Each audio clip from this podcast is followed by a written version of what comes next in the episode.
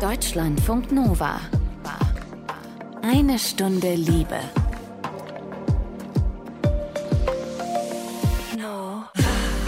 Das hier ist jetzt eine kleine Premiere. Heute hört ihr uns zu dritt am Mikrofon. Wir, das sind Shanli Anwar. Till Opitz. Und Anke van der Weyer. Ja, flotter Dreier. So, also Till wollte unbedingt, dass wir dieses äh, Bild So, aufgreifen. wir haben den Haken gesetzt, das können wir ganz So, das ist jetzt vorbei. Wir haben uns unterm Weihnachtsbaum versammelt und schenken euch ein kleines Best-of unserer eine Stunde Liebe Highlights 2021. Wir haben uns natürlich äh, auch in diesem Jahr wieder so ein bisschen in die Klassikerfragen reingearbeitet, ne, über die man einfach immer wieder diskutieren kann. Zum Beispiel, was sagt denn eigentlich die Biologie zur Monogamie? Oder anders gefragt, ist die Monogamie nur ein Konstrukt, das uns die böse, böse Gesellschaft übergestülpt hat? Tja, Antworten später und wir schauen auf über 100 Jahre Streit um Abtreibung. Ähm, und ja, wir, ihr habt uns ein bisschen verraten, wo ihr schon überall Sex hattet. Kleiner Spoiler, die Deutsche Bahn spielt ja auch eine gewisse Rolle. Und wir hören äh, gleich auch zwei kleinwüchsige Männer, die von ihren Erfahrungen rund um Dating, Liebe und Partnerschaft erzählen. Und es geht auch um die Frage, wie Sex in einer langen Beziehung aufregend bleiben kann. Hallo und herzlich willkommen zu einem liebevollen Blick zurück auf 2021. Deutschlandfunk Nova. Eine Stunde Liebe. Wir haben eben schon gesagt, so eine Dauerbrennerfrage bei Eine Stunde Liebe ist, wie sieht das denn eigentlich aus mit der Biologie und der Monogamie? Also sind wir quasi von Natur aus monogam? Und dazu, Till, habe ich eine Frage an dich. Wie ist dein privat persönliches Bauchgefühl dazu? Mm, Bauchgefühl ist, dass es da so verschiedene Wahrheiten gibt. Vielleicht einmal so die gesellschaftlich akzeptierte Zweierbeziehung, Monogamie, lebenslang, bla bla. Das ist so das, was immer noch, glaube ich, üblich ist. Und dann gibt es, glaube ich, ähm, auch mittlerweile eine wissenschaftlich-biologische Erkenntnisse, dass Säugetiere und wir auch Menschen nicht eben immer monogam sind. Und ähm, ja, das nur im Alltag so unter einen Hut zu bringen als Beziehungsmodell. Einerseits wollen wir ja auch Zweisamkeit und andererseits wollen wir auch Abenteuer. Das ist, glaube ich, ziemlich schwierig für viele Paare. Da bist du auf jeden Fall schon mal sehr ähm, auf einer Spur mit der Biologin Maike Stoverock. Die sagt nämlich, auf gar keinen Fall ist der Mensch monogam. Laut ihrer These besteht die Monogamie, wie wir sie eben heute kennen, ne? die RZB, die romantische Zweierbeziehung. Die gibt es so seit grob 4000 Jahren, nämlich durch Faktoren wie die Sesshaftwerdung und die Landwirtschaft und vor allen Dingen eben dadurch, dass der Besitz den Männern damals vor 4000 Jahren zugeschrieben wurde. Und damit wurde ebenso das Prinzip der Female Choice ausgehebelt. Und genau darüber schreibt Maike Stoverock auch in ihrem Buch Female Choice. Das ist in diesem Jahr rausgekommen. Laut Maike haben sich vor der Sesshaftwerdung nämlich die Frauen die Sexualpartner zur Fortpflanzung ausgesucht. Und mit jeder Fortpflanzungsperiode wurde da im Prinzip einmal neu durchgewürfelt und der Wettbewerb ist im Prinzip einmal von neuem losgegangen. Mix and Und Match. Ja, genau. So ein bisschen welches Puzzleteil gerade am besten passt. Und natürlicherweise wäre das heute immer noch so, sagt Maike. Und ich habe sie gefragt, was ist denn biologisch gesehen eigentlich das Problem an so einer monogamen Zweierbeziehung? Ich würde diese Frage aufsplitten wollen in, was ist das Problem für die Frauen, was ist das Problem für die Männer. Denn die Evolution hat dazu geführt, dass Männer und Frauen durchaus eine unterschiedliche Sexualität und ein unterschiedliches Partnerwahlverhalten haben. Männer sind evolutionär gesehen polygyn, die streben nach Sex mit möglichst vielen Frauen. Hinter dem Streben nach Sex steht evolutionär natürlich immer das Streben nach Nachwuchs, aber in erster Linie geht es darum, diesen Paarungsakt mit möglichst vielen Frauen durchzuführen. Das heißt, ein Mann, den man in eine jahrelange oder sogar lebenslange monogyne Beziehung steckt, der äh, spürt, wenn er jetzt nicht den großen Glücksgriff getan hat und mit seiner Frau ein wahnsinnig tolles und erfüllendes Sexleben hat, da wird er immer so ein ganz kleines bisschen eine innere Stimme daraus spüren. Für die Frauen dagegen ist das Problem, dass sie von Natur aus äh, danach streben, sich alle paar Jahre einen neuen Partner zu suchen. Also mit jeder neuen Fortpflanzungsperiode. Und diese lebenslange Beziehung, die da entstanden ist nach der Sesshaftwerdung, schränkt eben auch die weibliche Sexualität sehr ein. Und das kann man sehr gut daran sehen, dass vor allen Dingen in vielen Langzeitpartnerschaften, also über fünf Jahre lang, vor allen Dingen die Frauen das sexuelle Begehren an ihrem Partner verlieren. Wie würdest du denn so den aktuellen Status beschreiben? Also stehen wir gerade irgendwie vor einem Systemumbruch, weil es ja immer, sagen wir mal, akzeptierter ist, auch Beziehungskonzepte neu zu denken? Sind wir schon mittendrin in dem Systemumbruch oder haben wir alle eigentlich nichts gelernt aus der Zeit, die wir hinter uns haben? Also äh, bezogen auf die Menschheit jetzt so aus meiner eigenen Bubble herausgesprochen würde ich sagen, wir sind schon mitten im Umbruch.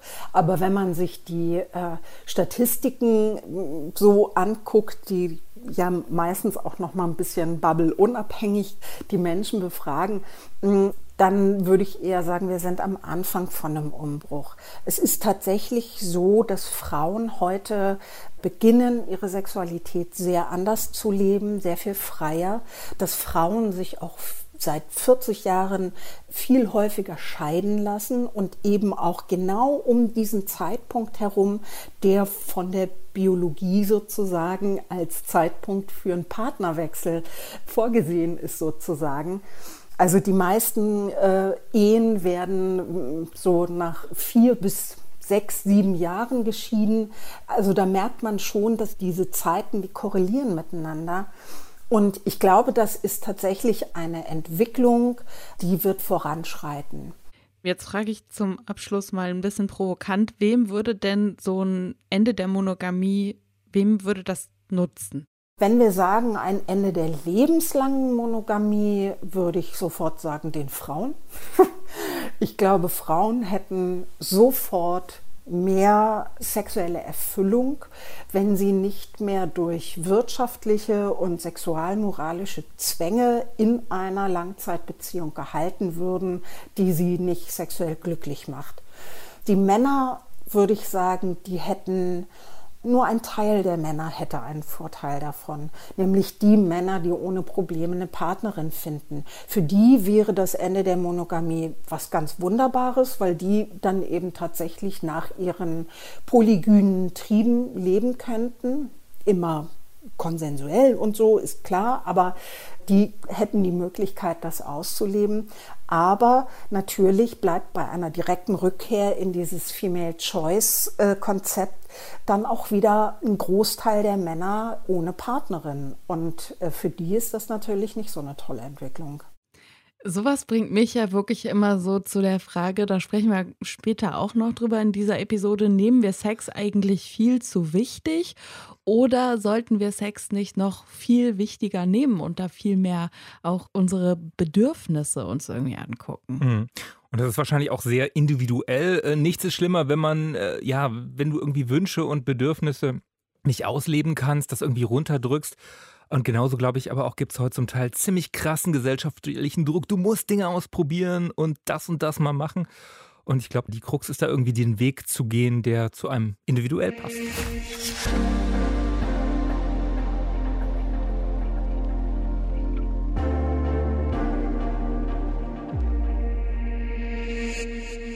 Hier ist die Ménage à Trois. Eine Stunde Liebe und wir haben eine Community, die ist, ja, würde ich mal sagen, tendenziell eher ein bisschen offener, neugieriger und hatte auch schon so an einigen ungewöhnlichen Orten Sex. Das haben wir zumindest dieses Jahr euch mal gefragt. Wo wart ihr schon überall unterwegs? Ja, in der Küche halt. Das Schlafzimmer, ne?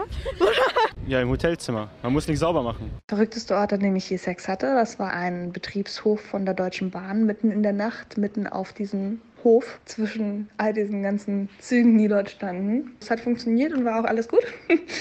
Props gehen raus also an die Deutsche Bahn. Thank you very much. ich bin mega langweilig, was das angeht. Also der ungewöhnlichste Ort ist in 99,9 Prozent der Fälle mein Schlafzimmer und der wirklich ungewöhnlichste ist wahrscheinlich irgendwie so ein Festivalzelt gewesen. Im Schnee. Der ungewöhnlichste Ort, an dem ich Sex hatte, war der Außenbereich vom Thermalbad. So eine kleine Nische Ich glaube, das Ungewöhnlichste war eigentlich Auto. Es ist eng, es ist aufregend, aber ansonsten nicht so zu empfehlen. Sex in der frischen Luft. Waschmaschine. Ich weiß nicht, was das Kino mit mir macht, aber das triggert mich wirklich schon seit Jahren. Ich stelle mir es ultra heiß vor, in der letzten Reihe zu sitzen mit einem heißen Typen und dem einen richtig ausgiebigen Handjob zu verpassen. Vielleicht sogar Blowjob, wenn wenig Leute drumherum sitzen. Hm. Sex im Kino hatte ich ehrlich gesagt noch nie. Hochsitz Dünen schon dabei, aber Kino absolut nicht.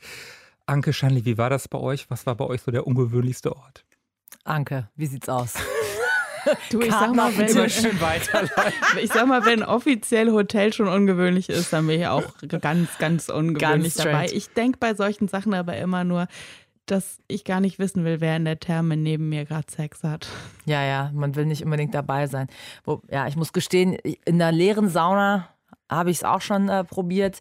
Strand kenne ich auch und da ist Sand überall in jeder Ritze. Also das fand ich jetzt hm. nicht so toll. Ich bin eher nicht so wild unterwegs. Deshalb. Sag mal, Sauna 95 Grad, ist das nicht wahnsinnig anstrengend? Ja, es flutscht. Also ich, es flutscht ja anders. Auch, der Blutdruck ist da ja auch nochmal auf einem anderen Level. Ne? Ja.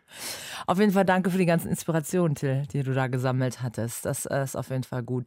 Ähm, ich wechsle mal das Thema. Im Frühling da hatte ich zwei Gästinnen, da hatte ich Janina und Franzi vom Podcast 130 Zentimeter zu Gast mhm. in der Liebe. Und die beiden sind kleinwüchsig, ähm, sprechen darüber, wie das Leben generell ähm, ja, sich dadurch im Grunde nicht unbedingt verändert, aber was es ausmacht, wenn man kleinwüchsig ist im Leben.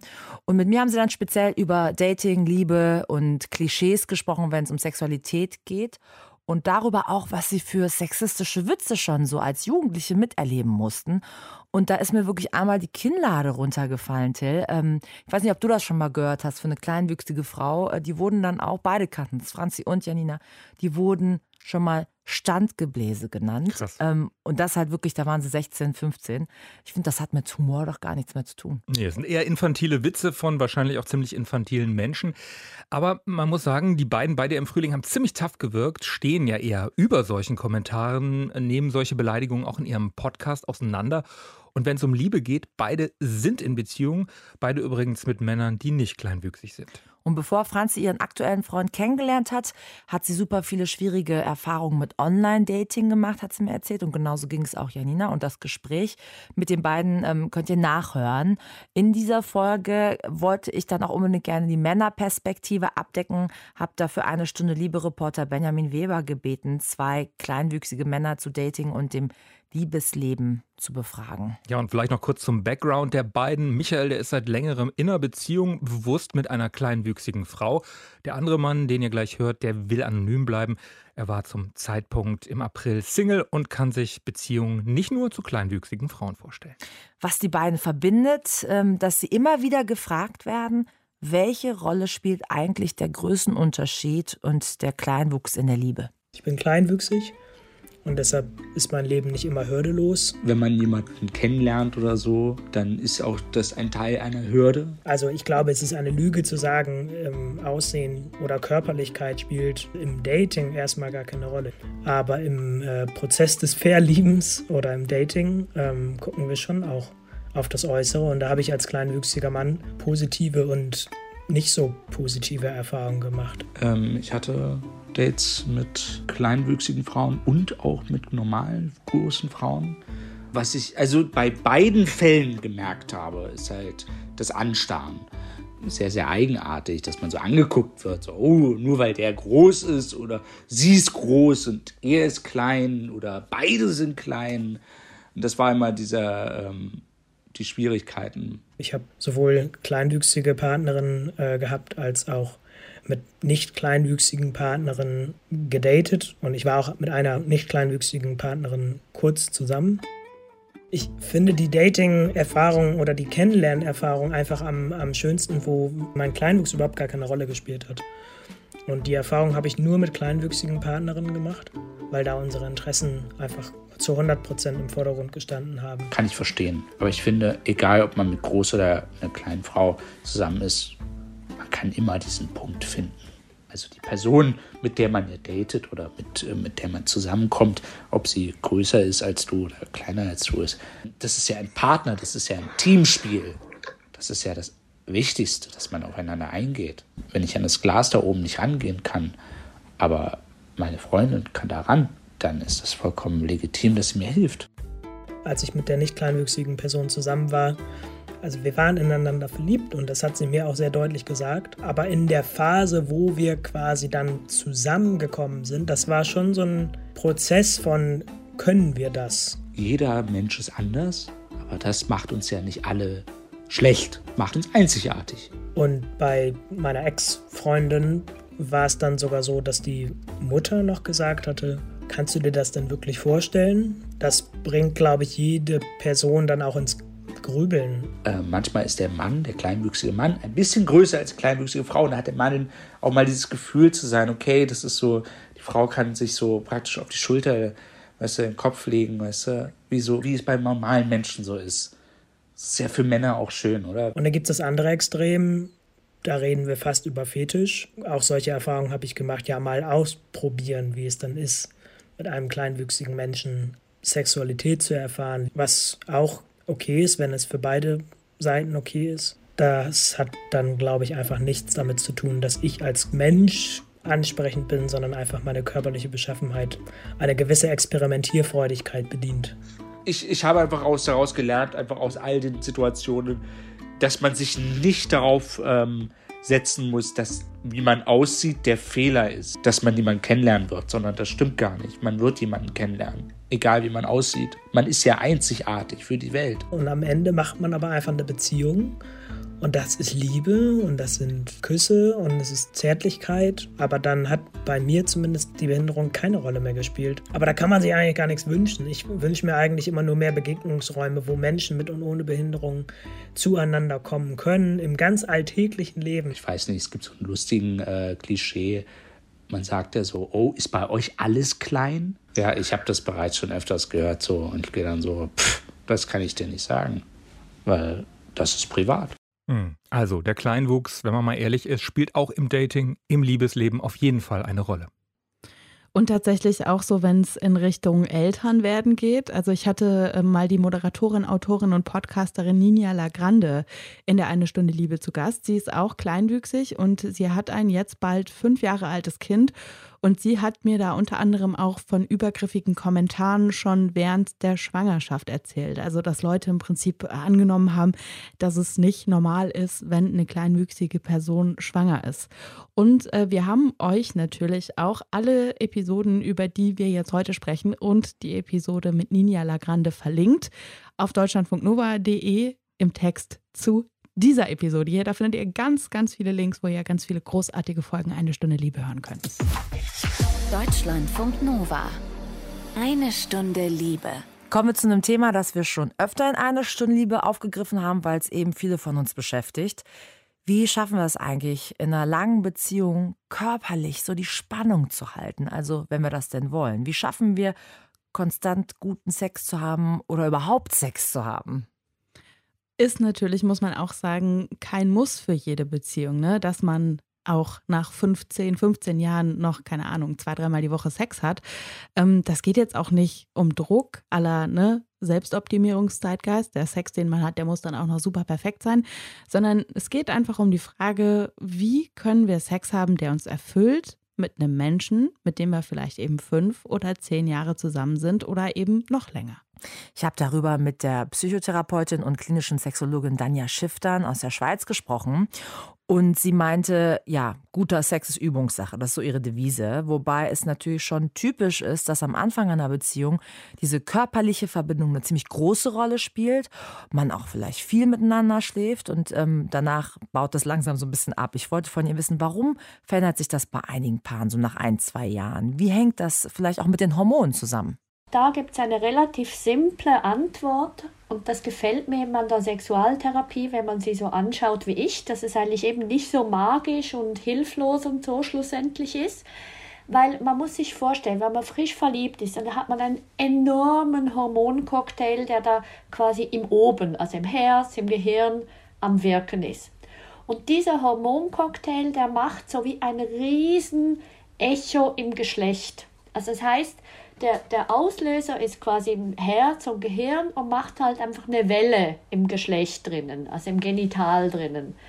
Und wenn halt diese Welle mehr und mehr abebbt, weil man sich halt sicherer miteinander ist, weil man sich halt besser kennt, dann fehlen einem diese, dieser Cocktail. Und erst dann zeigt sich eigentlich, was Mann oder Frau oder Frau und Frau und Mann und Mann jeweils am Genital schon geübt hat. Also erst dann zeigt sich, zu was bin ich eigentlich von mir aus fähig. Und da scheitern dann viele Paare, weil die merken ja, nee, aber wenn man jetzt da nur einfach ein bisschen am Penis reiben muss und naja, ist aber halt nicht so spannend, dann wirkt sich halt das auch aus in der Partnerschaft, dass man da merkt, nö, jetzt werde ich ein bisschen faul, ist viel praktischer, wenn ich das alleine mache. Dafür brauche ich ja den anderen nicht unbedingt. Wenn ich es mit dem anderen tue, dann raubt mir das vor allem ganz viel Schlaf oder dann macht der mir irgendwie noch weh, weil der ja eher stärker reibt oder schwächer reibt oder was auch immer. Und so enden dann viele Paare so ein bisschen im, ja, vielleicht pragmatischen Sex, aber sicher nicht mehr in dem Sinne lustvollem Sex. Du forderst einen ja auch dazu auf, ähm, im Grunde zu erkunden, was für einen persönlich schöner Sex ist so. Und äh, wenn ich vielleicht nicht so viele Beziehungen bisher hatte und jetzt in einer Langzeitbeziehung stecke, das geht manchen Leuten ja auch so, oder vielleicht von einer Langzeitbeziehung in die nächste gestolpert bin und da auch nicht viele Vergleiche ziehen kann, ähm, wie erkunde ich denn dann, was ist schöner Sex für mich? Ja, ist total spannend, weil das war ja ursprünglich auch überhaupt mein Anstups um in die Sexualtherapie reinzugehen, weil ich gemerkt habe, da hat ja niemand eine Antwort für mich und das ist ja eigentlich total komisch, weil da sollte man ja drüber reden können. Und da herrscht so ein Stück weit ein Missverständnis, weil man denkt immer wieder, ja, man müsse doch das ganze Kamasutra können oder man müsse doch, was weiß ich, 700 Penisse, Vaginen etc. gehabt haben, damit man überhaupt eine Auswahl hat. Ja, das kann man, aber auch da sind wir wieder vor allem im Bereich von der Aufregung drinnen und Aufregung relativiert sich über die Zeit. Viel schöner wird wie wenn man es zum Beispiel mit dem Joggen macht. Als ich mit Jogging angefangen habe, fand ich es total anstrengend. Und habe so gedacht, oh nee. Und als ich fertig war, dachte ich, naja, was reden jetzt alle so davon, dass das so spaßig ist? Naja, ich finde es vor allem anstrengend. Und dann habe ich mir Literatur geholt und habe so YouTube-Videos geguckt und habe gemerkt, aha, ich muss lockerer joggen. Und das Witzige war, dass ich immer mehr die Erfahrung gemacht habe, dass ich die Atmung vertiefen kann, den ganzen Körper in Bewegung bringen kann, desto wahrscheinlicher war, dass ich in dieses Flow-Erlebnis reinkam. Und ich kam nach Hause und fühlte mich total gut. Und jetzt habe ich dir gleichzeitig schon all die Faktoren geliefert für guten Sex wenn ich eine tiefe Atmung haben kann, wenn ich tatsächlich meinen ganzen Körper in Bewegung bringen kann, ideal ausgehend vom Becken, wenn ich mir Zeit lasse, wenn ich mich aufwärme und auch wieder abkühlen lasse, dann habe ich das Potenzial da, dass sich meine Gedanken nur auf meinen Körper richten, nur da sind, alles in Bewegung ist, alles sich gut anfühlt und ich rundherum alles vergesse, die doofen Nachbarn, die Geräusche von der Baustelle etc. und die stinkenden Socken, die herumliegen, sowieso, weil da bin ich total bei mir und gleichzeitig, und das ist eben das Coole, total auch beim anderen. Also ich kann beides in dem und gehe raus und merke, ach, das war jetzt ein Ganzkörpererlebnis. Ich sag's doch mal, also Danja Schiffterns Motto ist, Sex ist Übungssache, wie Joggen halt auch. Und irgendwie muss man für beides sich manchmal eben auch ein bisschen überwinden, die Motivation zum Starten finden. Aber wenn man dann mal im Flow ist, dann lohnt es sich. Und ich habe tatsächlich auch das Gefühl, wenn man einmal quasi diesen romantischen Blick auf Sex abgelegt hat, ne, und dann irgendwie einfach anerkennt, dass das auch manchmal so eine Nüchternheit hat, die aber total okay sein kann, dann platzt da auch ein ganz großer Knoten.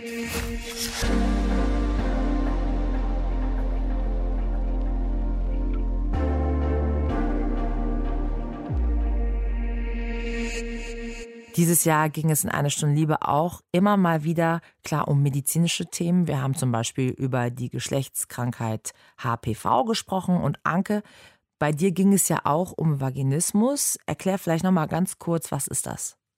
Also das bedeutet so ganz verkürzt zusammengefasst eine Verkrampfung der Beckenbodenmuskulatur, die man nicht selber kontrollieren kann und gegen die man in dem Moment, wo diese Verkrampfung eben auftritt, auch nichts machen kann. Und durch diese Verkrampfung ist es dann eben nicht oder nur unter Schmerzen möglich, Dinge wie Tampons oder Menstruationstassen in die Vagina einzuführen oder auch sich gynäkologisch untersuchen zu lassen und gegebenenfalls auch penetrativen Sex zu haben. Wichtig für die Definition ist, Vaginismus hat tatsächlich keine körperlichen Ursachen, also zum Beispiel eine Verletzung oder eine Infektion. Also man kann das im Prinzip körperlich nicht nachweisen in dem Moment. Du hast dir für dieses Thema ja sehr viel Zeit genommen, hast in zwei Folgen über Vaginismus gesprochen und da kamen dann super viele Rückmeldungen zu dem Thema. Also ich würde fast sagen, das war so mit äh, ja, ein Sendekomplex, der so die größte Rückmeldung ausgelöst hat bei uns in eine Stunde Liebe. Sag noch mal, wie kann man Vaginismus eigentlich behandeln? Das ist tatsächlich immer sehr individuell, auch sehr tricky und unter anderem deswegen haben wir auch so viele Rückmeldungen bekommen. So eine Psychotherapie oder Sexualtherapie kann aber hilfreich sein, um Vaginismus zu behandeln mit oder ohne Partner, Partnerin. Physiotherapie kann tatsächlich auch eine Möglichkeit sein, weil das eben auch nochmal einen körperlichen Zugang ermöglicht. Da gibt es dann tatsächlich auch Praxen, die sich auf Themen wie den Beckenboden auch schon spezialisiert haben. Und betroffen von Vaginismus ist auch Leonie. Mit der habe ich in diesem Jahr gesprochen und sie weiß seit so ungefähr fünf Jahren, dass sie Vaginismus hat. Und für sie war das wirklich eine ziemliche Prozedur, überhaupt an die Diagnose ranzukommen. Also da musste sie in mehrere gynäkologische Praxen, ist da teilweise auch echt uncool behandelt worden. Und ich habe sie im Gespräch damals gefragt, wie sich das für sie angefühlt hat, als sie quasi dann endlich wusste, was bei ihr los ist. Das war erstmal ein Befreiungsschlag weil ich quasi vorher monatelang mit dem Gedanken rumgelaufen bin, ich bin die einzige Person auf der ganzen Welt, der es so geht. Ich bin der einzige Freak, bei dem irgendwas nicht stimmt. Und dann ist es natürlich total cool gewesen für mich, dass ich diese Diagnose bekommen habe, weil ich quasi wusste, okay, wenn das irgendwo steht, dann ist es auch ein Ding. Also wenn es dafür einen Namen gibt, dann existiert es. Und das heißt, dass ich nicht die einzige Person bin, der es so geht. Und das war erstmal ein total gutes Gefühl. Und hast du dann auch sofort damit angefangen, das zu therapieren oder hat es eine Weile dann gedauert? Also es hat ein bisschen gedauert, bis ich was gefunden habe, was tatsächlich auch gefruchtet hat für mich, weil dieser Gynäkologe in der Privatpraxis, der mich auch diagnostiziert hat, der konnte mir leider nicht so helfen, weil er wollte, dass ich mir so ein, ähm, ich nenne es mal Gerät kaufe, was ich auch gemacht habe, was eigentlich Schwangere benutzen, um sich auf die Geburt vorzubereiten. Und zwar ist das so ein kleiner Gummiballon, den kann man mit einer Luftpumpe quasi aufpumpen. Also man führt sich den ein, dann ist er ja normal und dann pumpt man den auf und dann wird der immer größer und man kann dann an so einer Biofeedback-Anzeige sehen, wie viel Druck vom Beckenboden ausgeübt wird auf diesen Ballon. Und das ist etwas, wo ich sagen würde, das ist für Schwangere sicherlich hilfreich und das ist vielleicht auch cool für Menschen, die Vaginismus haben, bei denen der nicht mehr so stark ausgeprägt ist. Aber für mich hat es einfach 0% Sinn gemacht in dem Moment, weil ich wirklich ohne Spaß nicht mal einen kleinen Finger einführen konnte, nicht mal ein Wattestäbchen. Also das ist auch das, worüber es meistens diagnostiziert wird, dass ein Gyn mit so einem Wattestäbchen an den vaginalen Eingang geht und dann guckt, verkrampft er sich oder nicht. Und da ging es ja dann irgendwie auch direkt wieder um das Körperliche, ne? Genau, es ging um das Körperliche und also was er mir noch zusätzlich aufgeschrieben hat, war so ein betäubendes Gel, was auch an sich gut ist und ich kenne auch einige Betroffene, bei denen das hilfreich ist weil es reicht eben auch nicht nur die Psyche anzugucken. Also ein Betäubungsgel mhm. klingt jetzt vielleicht erstmal ein bisschen heavy, aber je nachdem, wie stark dieser Reflex ist, ist das was, was einem wirklich helfen kann und was auch total legitim ist, das zu benutzen. Nur bei mir war eben der Reflex damals schon so stark, dass auch dieses Betäubungsgel nicht geholfen hat und natürlich konnte ich erst recht nicht diese Methode benutzen, die er wollte. Und was halt noch dazu kam, er hat mich eben auch gefragt, ob ich irgendwie in irgendeiner Art ein Trauma erlebt habe, was damit im Zusammenhang sein könnte. Und er hat gefragt, ob ich irgendwie besonders ähm, prüde oder sexualfeindlich aufgewachsen bin. Und das habe ich beides verneint und daraufhin war sein Kommentar, dann bräuchte ich ja auch keine Psychotherapie oder irgendwie psychologische Beratung oder Unterstützung, weil das bräuchte man nur, wenn man so einen exakten psychologischen Auslöser hätte. Das ist aber was, wo ich jetzt sagen würde, stimmt nicht, weil das sind beides Sachen, die halt bei mir nicht zutreffen, aber ich mache seit einer Weile eine Sexualtherapie und es hilft mir ziemlich dolle. Das heißt, bei dir ist es jetzt aktuell eine Form aus physischer und psychischer Therapie, die quasi bei dir angewendet wird. Genau, ich mache so eine Sexualtherapie, also so alle vier bis sechs Wochen ungefähr spreche ich mit einer Sexualtherapeutin. Und das finde ich erstmal total gut für mich, weil ich eben dadurch nicht einen einzelnen Auslöser festmachen konnte, aber ich konnte schon gewisse Faktoren festmachen, die für mich damit reinspielen und die auch bearbeiten, so dass es mir mittlerweile damit auch besser geht. Und ich kann halt auch in dieser Therapie darüber sprechen, was das so mit mir macht, also mit meinem Selbstbild, mit meiner Beziehung auch. Und äh, das ist was, was ich als sehr wertvoll empfinde. Und was diese körperliche Seite angeht, übe ich seit so on-off immer mal wieder seit einem Jahr beziehungsweise anderthalb Jahren ungefähr mit Dilatoren. Und die ähm, führt man sich dann ein selber oder auch mit einem Partner oder Partnerin, wenn man das möchte. Und der Sinn ist quasi davon, dass man diese körperliche Reaktion, dass die Vagina so zumacht und sich verkrampft, dass man die eben überschreibt, weil man eben sehr kontrolliert, sehr behutsam, sehr langsam lernt, das einzuführen, ohne dass es einem wehtut. Weil nämlich Vaginismus durch so einen Kreislauf entsteht. Also irgendwann gab es mal was, wo einem das wehgetan hat und der Körper merkt sich das. Und an sich ist das eine Schutzreaktion. Leonie informiert über Vaginismus übrigens auch auf Instagram unter vaginismus.hilfe. Da hat sie unter anderem thematisiert, dass sie sich in diesem Jahr mit Botox hat behandeln lassen. Das kann tatsächlich auch eine Möglichkeit sein, Vaginismus zu behandeln. Deutschlandfunk Nova. Eine Stunde Liebe. Es gibt Neues rund um Schwangerschaftsabbrüche. Die neue Ampelregierung aus SPD, Grünen und FDP, die will Paragraph 219a, also das sogenannte Werbeverbot für Schwangerschaftsabbrüche, ersatzlos streichen. So steht es zumindest erstmal im Koalitionsvertrag. Also bald könnte es sein, dass Ärztinnen über diese Abbrüche dann einfach und wie sie das auch durchführen, die Methoden dann informieren dürfen, zum Beispiel auf ihrer Webseite.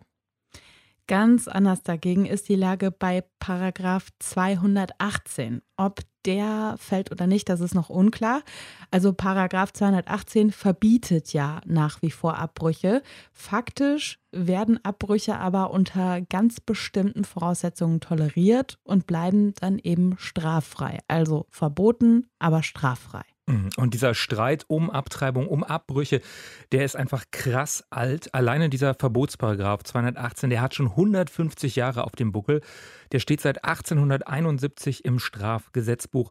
Das hat mir die Kasseler Historikerin Kerstin Wolf erläutert. Auf was wir zurückgucken, ist eine Festschreibung und vor allen Dingen die reichsweite Gültigkeit. Also 1871 wurde das Deutsche Kaiserreich gegründet und für dieses Deutsche Kaiserreich gab es ein reichsweites Strafgesetzbuch. Und das trat in Kraft und in diesem wurde der Paragraph 218 festgeschrieben. Aber es gab davor schon ganz viele andere juristische Regelungen auf verschiedenen anderen Ebenen, die sich mit Schwangerschaftsabbruch schon beschäftigt haben. Also es gab davor auch schon andere Paragraphen, die sich mit dem Schwangerschaftsabbruch beschäftigt haben und diesen unter Strafe gestellt haben. Also die das Strafbarkeit aber, hat eigentlich eine, eine längere Historie schon?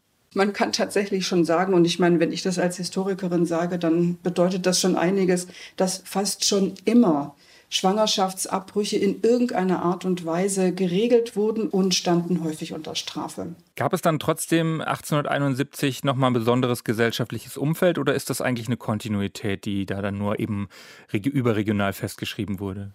Also ich denke, am Anfang ist es tatsächlich eher eine Kontinuität, Wir sehen dann, dass dieser Paragraph recht unbeachtet erstmal geblieben ist, was sich dann änderte, als roundabout 1900 Paare anfingen, auch ihre Kinderzahl zu beschränken und es zu einem Bevölkerungsrückgang kam. Wir heute wissen, dass es ein relativ normaler Prozess ist für Gesellschaften, die sich modernisieren, dass die Kinderzahl nach unten geht. Aber die damalige Gesellschaft stand vor der Frage, woran das denn jetzt liegt und da rückte dann auf einmal dieser Paragraph 218 dann ins Bewusstsein und es begann eine sehr große und breite Debatte darüber, wie jetzt mit Schwangerschaftsabbrüchen umgegangen werden sollte, ob das überhaupt das Problem ist und wie mit Frauen, die ungewollt schwanger geworden waren, einfach umgegangen werden sollte. Spätestens um 1900 hatten wir dann tatsächlich ein ganz großes, breites gesellschaftliches Gespräch darüber. Und wie lief um 1900 rum die Debatte? Also ging es tatsächlich um diesen Kernkonflikt, der ja eigentlich bis heute anhält, wenn man so will, ähm, die Selbstbestimmung der Frau über ihren eigenen Körper, ob sie das Kind bekommen will oder nicht, und sozusagen die Rechte des ungeborenen Kindes? Jein. Ich wollte schon fast Nein sagen, aber es gibt diese Stimmen schon. Aber der hauptsächliche Punkt ist Bevölkerungspolitik. Tatsächlich ist diese Idee der Selbstbestimmung über den weiblichen Körper etwas, wo ich sagen würde, das beginnt im Zuge der Frauenbewegung um 1900. Da gibt es einzelne Stimmen, die sagen, eine Frau, die schwanger ist, muss einfach weil sie diejenige ist, die schwanger ist, die Möglichkeit haben, diese Schwangerschaft auch abzubrechen. Mhm. Aber die meisten Debatten gehen wirklich darüber, wie Bevölkerungspolitik funktionieren soll. Wie heute auch diskutiert die Gesellschaft um 1900 von, es kann auf gar keinen Fall sein, dass Frauen abtreiben, Frauen müssen Schwangerschaften austragen, bis zu, es muss die Möglichkeit geben, Schwangerschaften abzubrechen. Und gerade um 1900 dann kulminieren basierend so im Jahr 1910, 11, 12 gibt es eine breite Debatte innerhalb der bürgerlichen Frauenbewegung und übrigens auch innerhalb der sozialdemokratischen Frauenbewegung, wie mit diesem Punkt umzugehen ist. Man sieht dann, dass es in Richtung, was wir auch heute kennen, in Richtung Fristenlösung geht, also dass die meisten Frauen befürworten, dass es eine Möglichkeit gibt, weil man darf ja nicht übersehen, wir haben zu dieser Zeit eine Situation, wo es Frauen nicht möglich ist, legal eine Abtreibung vorzunehmen. Wir haben eine Zeit, in der Verhütungsmittel nicht gut funktionieren, weil mhm. sie es schlicht und ergreifend nur in einer bestimmten Anzahl gibt. Das heißt, ungewollte Schwangerschaften kommen einfach relativ häufig vor.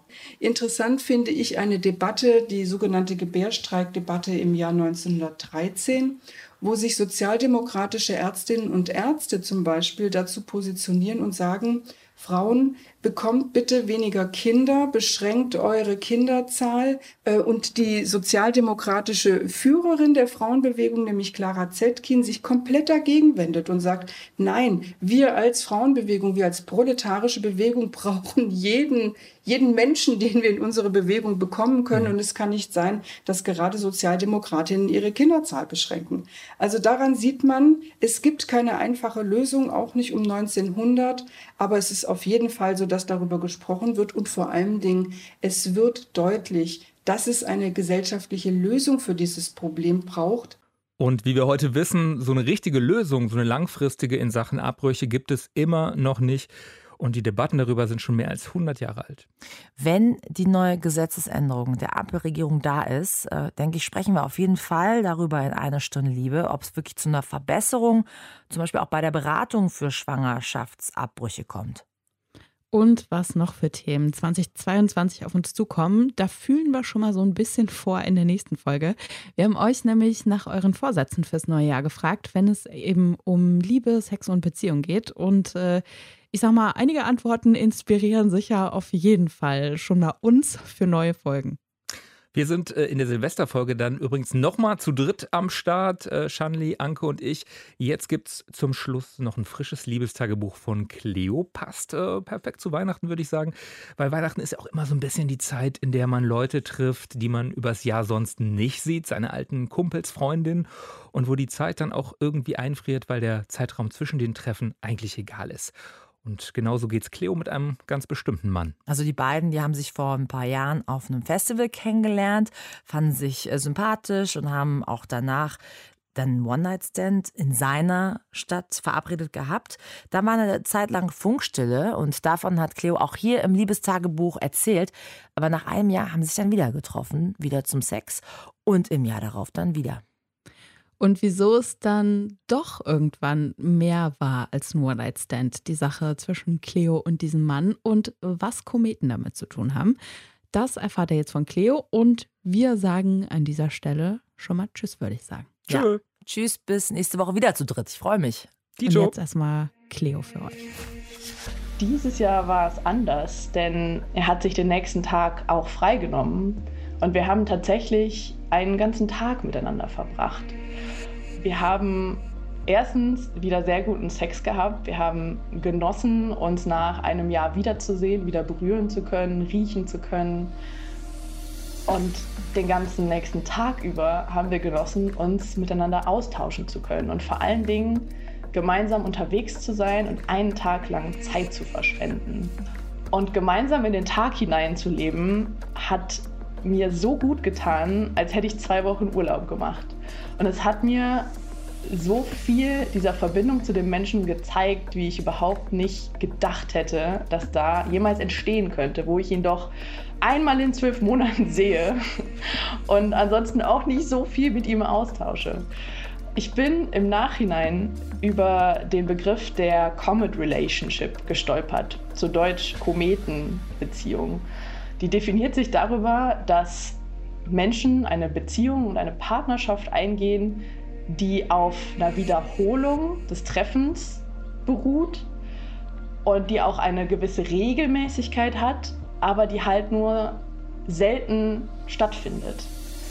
So wie ein Komet, der ab und an mal quasi in seiner Bahn deine Umlaufbahn kreuzt. Wenn die Sterne richtig stehen, so nach Jahren oder nach Monaten, in denen man sich nicht sieht und vielleicht auch gar keinen Kontakt hat, trifft man sich immer wieder und da ist auch immer sofort wieder alles da. Sowas kennt man auch aus guten Freundschaften. Ne? Also der Mensch, den man irgendwann mal im Studium kennengelernt hat, äh, der dann irgendwie weit weggezogen ist und ins Ausland gegangen ist oder so und man sieht sich vielleicht auch anderthalb Jahre nicht und dann geht man wieder zusammen Bier trinken, weil Zufall will so und dann ist sofort, man lacht zusammen, man versteht sich, man, also es ist gar nichts passiert in der Zwischenzeit, ne? man hat sich gar nicht so lange nicht gesehen, es fühlt sich so an. Beziehungen, also Partnerschaften, in denen man sich nur sehr selten sieht, die wirklich eine lange Distanz zwischeneinander haben. Wenn ich jetzt auf die Straße gehen würde und fragen würde, äh, die Leute so, haltet ihr das für eine Partnerschaft, was äh, er und ich da haben? Die meisten Leute würden, glaube ich, Nein sagen. Und die würden auch vielleicht sagen, so, ja, ihr habt ja gar kein Commitment sozusagen. Ihr lebt nicht miteinander oder ähm, ihr kennt die Freundeskreise des anderen nicht oder sowas. Und ich habe am Anfang auch gedacht, wir hätten keine Verbindlichkeit miteinander. Wir wären One-Night-Stands. Aber was bitte sind One-Night-Stands, die sich im Jahresrhythmus wiederholen, die da miteinander auch planen, dass sie sich nächstes Jahr wiedersehen? Wie viel kann passieren, auch innerhalb eines Jahres? Wir haben eine krasse Verbindlichkeit zueinander und wir nehmen eine Sonderstellung im Leben des anderen irgendwo ein. Und ich finde es total faszinierend, mich dahingehend zu öffnen und das als Partnerschaft zu betrachten. Denn es ist eine von den Beziehungen zu Menschen, die mir so viel gibt. Es gibt mir viel, viel Freude, viel positive Rückmeldungen, ich muss lächeln, wenn ich davon erzähle, wenn ich drüber nachdenke. Es passiert mir sehr oft, dass ich während Solo-Sex diese Erinnerungen rauskrame. Also ich wüsste nicht, was es sonst sein soll als eine Partnerschaft.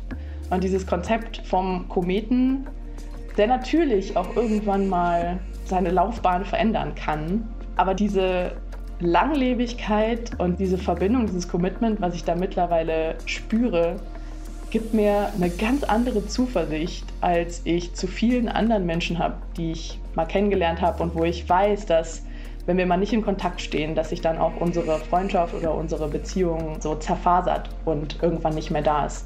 Diese Angst habe ich bei den Menschen fast null. Deutschlandfunk Nova. Eine Stunde Liebe. Jeden Freitag neu auf deutschlandfunknova.de und überall, wo es Podcasts gibt deine Podcasts.